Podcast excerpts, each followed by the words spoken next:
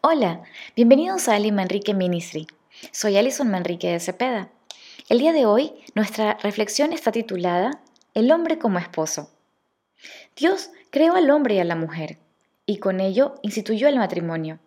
En su sabiduría y como autor del mismo, estableció roles específicos acorde a las capacidades físicas y emocionales que distribuyó en ambos. Roles y responsabilidades diferentes, pero iguales en valor ante Dios, cuya finalidad no es competir, sino complementarse en armonía para bendición y deleite de la pareja. Génesis 2.18 nos menciona, entonces el Señor Dios dijo, no le hace bien al hombre estar solo, haré un ser capaz de ayudarlo y que sea como él. Autoridad. El esposo es la cabeza de la esposa, así como Cristo es la cabeza de la iglesia. Cristo es el Salvador de la iglesia, la cual es su cuerpo. Efesios 5:23. Pero quiero que entiendan que Cristo es cabeza de cada hombre y que el esposo es cabeza de su esposa, así como Dios es cabeza de Cristo. Primera a los Corintios 13:3. Con origen en el vocablo latino autocritas, el concepto de autoridad hace referencia a una potestad que logra alguien, a un líder legítimo y que obtiene poderes o facultades sobre un grupo de personas. El esposo, por tanto, recibe dicha autoridad por parte de Dios, es decir, la capacidad de dirigir con sabiduría a su esposa e hijos, tal como Cristo lo hace con su iglesia.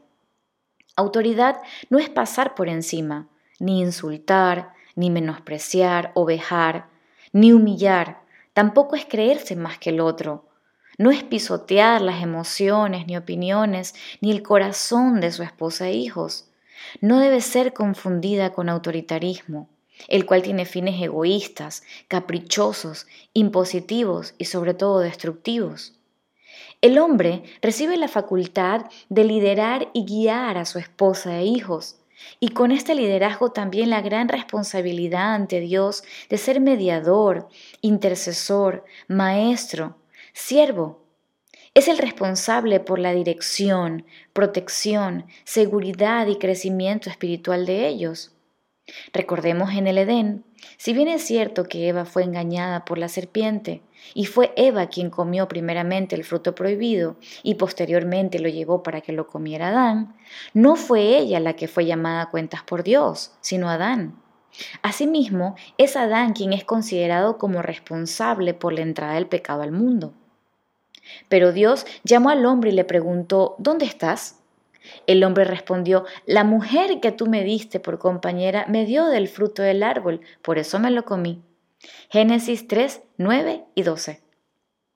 En Romanos 5:12 nos menciona, cuando Adán pecó, el pecado entró en el mundo. El pecado de Adán introdujo la muerte, de modo que la muerte se extendió a todos porque todos pecaron.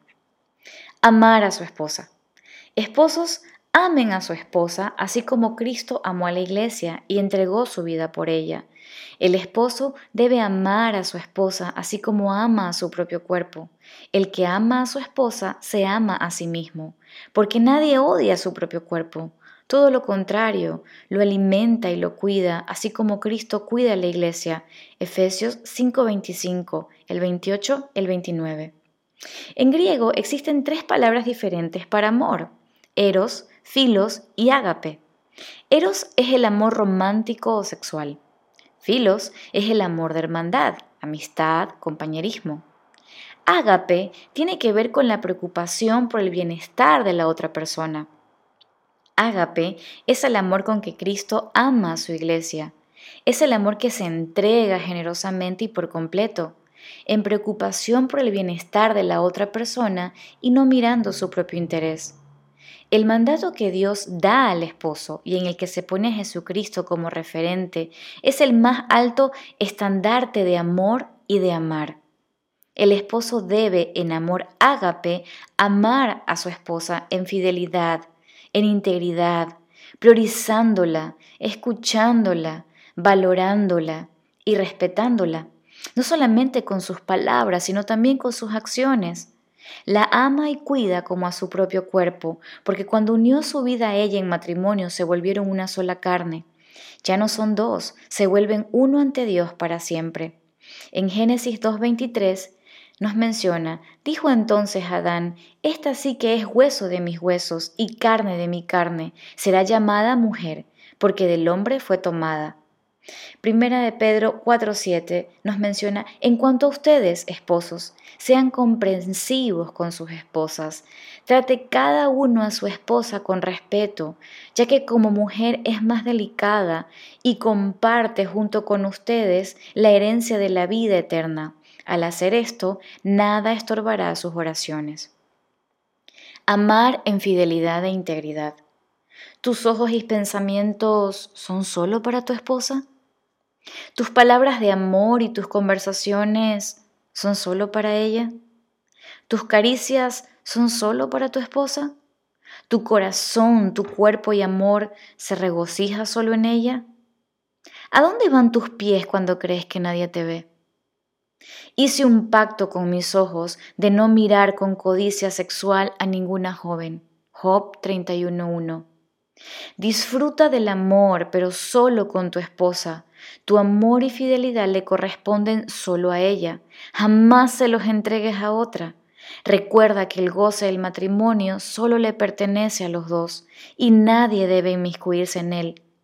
Bendita sea tu esposa, la mujer de tu juventud. Ella es una gacela amorosa y agradable. Que sus pechos te dejen siempre satisfecho, que su amor siempre te cautive. Hijo mío, no te enredes con la mujer infiel, aléjate de tus caricias. Proverbios 5 del 15 al 20. Porque los ojos de Dios están sobre los caminos del hombre, Él puede ver todos sus pasos. Job 34, 21. Provisión. Proveer significa proporcionar lo necesario o conveniente para un fin determinado. Es responsabilidad del esposo proveer a su esposa e hijos de todo cuanto sea necesario, sea en lo físico, económico y espiritual, para el crecimiento y desarrollo de su familia. Primera de Timoteo 5:8 nos refiere, pero si alguno no provee para los suyos y especialmente para los de su casa, ha negado la fe y es peor que quien nunca ha creído en Dios.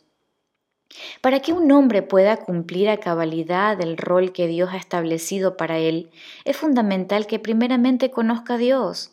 Solo Dios puede llenarlo de sabiduría y de valentía para poder hacerlo, moldear su carácter y su corazón para caminar en integridad, fidelidad y obediencia. Solo Dios puede enseñarle a amar a su esposa como Él ama a su iglesia. Si no has sido ese esposo que Dios espera de ti, tal vez perdiste o estás perdiendo tu hogar por actuar de la manera equivocada, o has lastimado el corazón de tu esposa e hijos, es tu oportunidad de arrepentirte y de reconocerlo ante Dios. Él perdonará tus pecados y te liberará de toda tu culpa, pero por sobre todo te dará en Jesucristo un nuevo comienzo. Gracias por escucharnos. Si fue de bendición para ti, no te olvides de compartirlo. Te esperamos en la próxima oportunidad.